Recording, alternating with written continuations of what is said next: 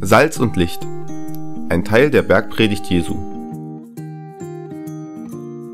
Das erzählte Jesus den Menschen in seiner berühmtesten Predigt auf einem Berg. Ihr seid das Salz für die Welt. So wie Essen ohne Salz fade ist, fehlt auch in der Welt ohne euch etwas.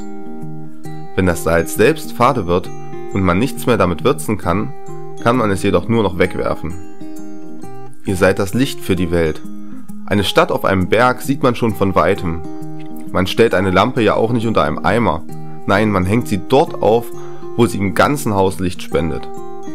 Genau so soll euer Licht vor den Menschen scheinen. Durch eure guten Taten sollen sie Gott, euren Vater, erkennen.